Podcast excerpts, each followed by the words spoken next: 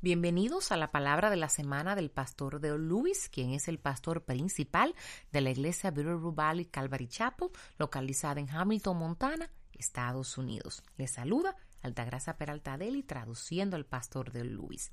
El mensaje de esta semana se titula Ámalos de todos modos y se enfocará en Mateo capítulo 5 en los versículos 43 y 44. Y te pregunto, ¿amas a pesar de todo? Esto apareció hace años en una famosa revista semanal estadounidense y dice, la gente es irrazonable, ilógica y egocéntrica. Ámalos de todos modos. Si haces el bien, la gente te acusará de tener motivos ocultos y egoístas.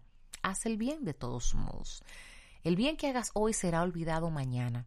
Haz el bien de todos modos. La gente favorece a los desvalidos, pero sigue solo a los mejores. Lucha por los desamparados de todos modos. Lo que pasó hace años, lo que pasó años construyendo puede ser destruido de la noche a la mañana. Construye de todos modos. Dale al mundo lo mejor que tienes y te patearán en los dientes. Dale al mundo lo mejor que tienes de todos modos. En Mateo capítulo 5, los versículos 43 y 44 nos dice, habéis oído que se dijo, amarás a tu prójimo y odiarás a tu enemigo. Pero yo os digo, amar a vuestros enemigos y orad por lo que os persiguen. Jesús desafía a sus discípulos sobre los dos grandes mandamientos, amar a Dios y amar a nuestros semejantes.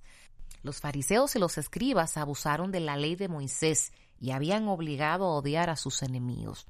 Pero en el capítulo 5, versículo 44, Jesús nos dice la intención y el propósito del amor. Lo primero que hay que tener en cuenta es a quién ve Jesús como nuestro prójimo, aquellos que son nuestros enemigos, que lo demuestran maldiciéndonos, odiándonos, usándonos con rencor y persiguiéndonos.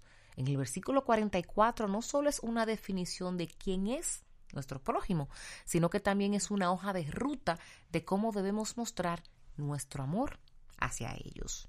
Se nos dan cuatro formas positivas en las que debemos amar a nuestros enemigos. Primero, amor. La palabra usada habla del amor de Dios y debemos amarlos como Él nos ama. Segundo, bendecir. La palabra utilizada es de donde obtenemos nuestra palabra en inglés, elogio. Y la palabra significa hablar, hablar bien de, agradecer o invocar una bendición. Cuando alguien nos maldice, debemos invocar una bendición sobre ellos, dice Jesús. Tercero, hacer el bien. La palabra usada significa hacer el bien moralmente, tratar con honestidad. En otras palabras, a la persona que te odia, debemos continuar haciéndole el bien moral y honestamente. Cuarto, orar. Esta palabra significa orar a Dios, hacer oración ferviente por el otro. Entonces, para la persona que continúa usándonos y persiguiéndonos con rencor, debemos orar por su salvación. Estoy seguro de que siempre hacemos esto cuando alguien nos trata como un enemigo, ¿verdad? Por supuesto que no. Cuando miro cómo debo amar a las personas que me odian, puedo decir honestamente que no. Queridos amigos, la mejor manera de destruir a un enemigo es convertirlo en un amigo. Y la mejor manera de hacer los amigos míos es entregárselo a Cristo para que sean sus amigos. Este ha sido el pastor Dell. Bendiciones. Para mayor información y recursos en español, por favor visita nuestra página web www.bvcalvary.com en la sección español. Y si este mensaje ha sido de bendición para ti, compártelo con quien deseas que sea bendecido. Visita nuestro canal de YouTube para que veas más videos de la iglesia en Bitterroot Valley, Calvary Chapel. Y si necesitas que oremos por ti, por favor, envíanos un correo electrónico a oración bvcalvary.com. Y oramos para que tengas una maravillosa semana en el Señor.